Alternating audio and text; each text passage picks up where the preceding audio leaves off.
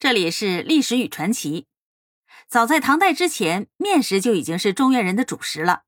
在唐代人张独撰写的《宣师志》里，有一则与面有关的非常有趣的故事。话说，在唐代有一位叫陆游的人，是一位读书人。这个人呢，从小就非常的愿意吃面，但是奇怪的是，他面吃的越多，还越长越瘦。长大之后，他到太学去读书了。有这么一天，有几个胡人带着好酒好肉找上门来做客了。来的理由，胡人是这么说的：“为五子俄焉其冠，参焉其居，庄然其容，肃然其仪，真唐朝儒生也。”就是说呀，赞赏陆勇长得又帅又有学问，所以呢，愿意和他交个朋友。这陆勇啊，也是个实诚人，于是呢，大家就推杯换盏，尽欢而散。又过了十来天。胡人又来了，这次还带着厚重的礼物，持金为荣寿。陆勇觉得呀，无功不受禄，怎么说也不肯接受。胡人说，只是想交个朋友，也不必多想。看胡人说的这么诚恳，陆勇呢不得已只好收下了。这个时候啊，陆勇的同学知道了这件事儿，就来劝他说：“这胡人你也敢信呐？”这些人是好利不顾其身，争米盐之威，上至乡贼杀者，怎么会这么平白无故的就给你送这么重的礼物呢？何况太学里那么多人，为什么只对你好啊？言下之意呀，是胡人对陆勇一定有不可告人的企图。陆勇啊，就有点害怕了。同学就给他出了个主意，说：“你就到郊外去租个房子，躲上一段时间。”陆勇听了同学的话，还真就在渭水的边上租房杜门不出了。但是真没有想到，刚过了一个月，这些胡人竟又找上门来。陆勇吃惊不已。胡人笑嘻嘻地说：“以前在太学里呀，人多嘴杂，有些话我不方便说。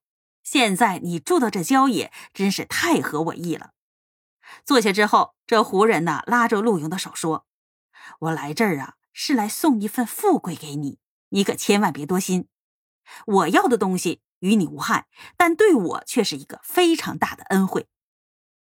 陆勇半信半疑的说：“那你要什么呀？”胡人开门见山的说：“吾子好食面乎？”陆勇回答说：“是啊，太是了。”胡人说：“其实啊，吃面的可不是你，是你肚子里的一条虫子。”陆勇当时就瞪大了眼睛。胡人接着说：“哎，你别怕，现在呢，我可以给你一粒药，你吃下去就会把虫子吐出来。”陆勇不解的说：“难道你是郎中吗？只是来治病的？”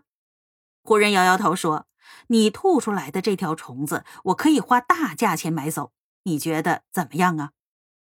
陆勇想也没想就说：“如果真有这么一条虫子，有啥不可以的呢？”说完呢，这胡人就拿出了一粒紫色的药来，这陆勇还真就把它吃了。过了一会儿，从陆勇的嘴里还真就吐出一条虫子来，长什么样呢？长二寸许，色青，状如蛙。胡人看到了这条虫子之后，喜出望外的说：“哎呀，是了，就是它了。这种虫子叫消面虫，实在是天下的奇宝啊！”陆勇这时候不得不服。就问他：“阁下怎么知道这种虫子呢？”胡人说：“我曾经看见过宝器艮天，而这宝器就是起于太学之中，所以我就到太学去拜访你。后来过了一个来月，我发现这宝器已经移到了渭水边上，找过来，果然就又发现了你。这种虫子是秉天地中和之气而生的，所以呀，它爱吃面。”是因为麦子是秋天下种，到来年的夏天成熟，受天地四时之全气，所以呀，面是这种虫子的挚爱。看陆游还有些不信，胡人马上找人来做了一大锅的面，放在这条虫子的面前，那条虫子马上就把面全吃光了。这下陆勇可相信了，但他还是有些疑问：那这条虫子有什么用呢？胡人说。天底下的奇宝具禀中和之气，这种虫子是中和之翠。说完，他用一个盒子把虫子装起来，还用一把金锁锁好，让陆勇放到自己的卧室里，说好了明天再来。第二天，胡人一大早果然来了，拉了整整十车的金玉绢帛来换走了陆勇的虫子。从此之后，陆游从一介穷书生变成了大富翁。传奇故事结束了。这个故事的作者叫张独，唐玄宗时候的进士，后历迁中书舍人、礼部侍郎、尚书左丞等等。他的父亲叫张建，外祖父呢叫牛僧孺，都是小说家。那么关于牛僧孺呢，大家肯定很耳熟。那么下一篇我们就讲讲牛僧孺写的那本盗墓小说。